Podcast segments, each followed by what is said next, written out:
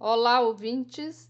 A leitura do Evangelho hoje é João, capítulo 11, 45 a 56. O Evangelho informa que as autoridades judaicas conspiravam para matar Jesus porque ele estava realizando muitos sinais. O último sinal que desencadeou a ira dessas autoridades foi a recente ressurreição de Lázaro. João não usa o termo milagres, pois para o evangelista os sinais indicam que Jesus possui origem divina. São sete sinais que revelam que Jesus vem do Pai. E está chegando a hora de Jesus realizar o seu principal sinal, que é vencer a morte, a própria morte e ressuscitar. Este sinal é que vai congregar os cristãos e as cristãs em torno de seus ensinamentos e práticas.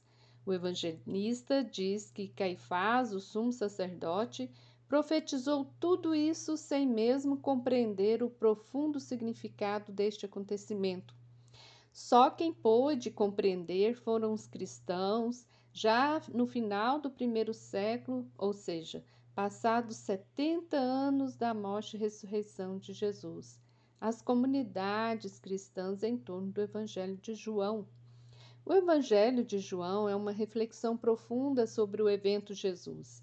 Para o evangelista, graças a esse evento da paixão, morte e ressurreição, os seguidores passaram a crer verdadeiramente em Jesus, o Cristo, e por isso surge o grande movimento cristão. Jesus morreu para reunir os filhos de Deus dispersos, segundo o evangelista no versículo 52. A palavra de Deus, o projeto de Deus, foi fecundo a partir daí.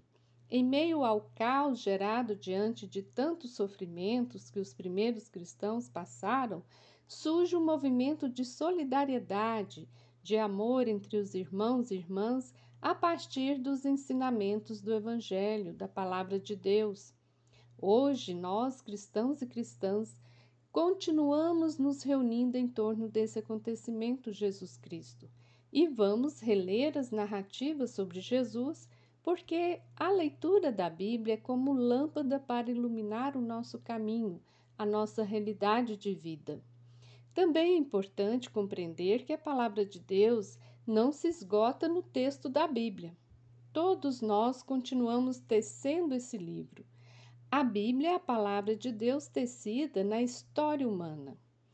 Diante de tantos sofrimentos vividos hoje, nossa Semana Santa deverá ser de muita união e reflexão em torno das narrativas sobre a paixão, morte e ressurreição de Jesus Cristo e com sabedoria podermos perceber os sinais de Deus para nós na construção de uma sociedade mais humana, mais solidária, na construção do bem viver, do cuidado com todos e com a natureza.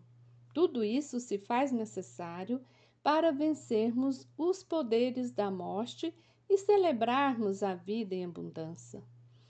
Uma Semana Santa abençoada para todos e todas.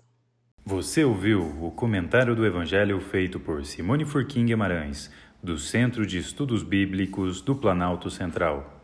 Este é o podcast Naciana, do blog Coletivo Naciana.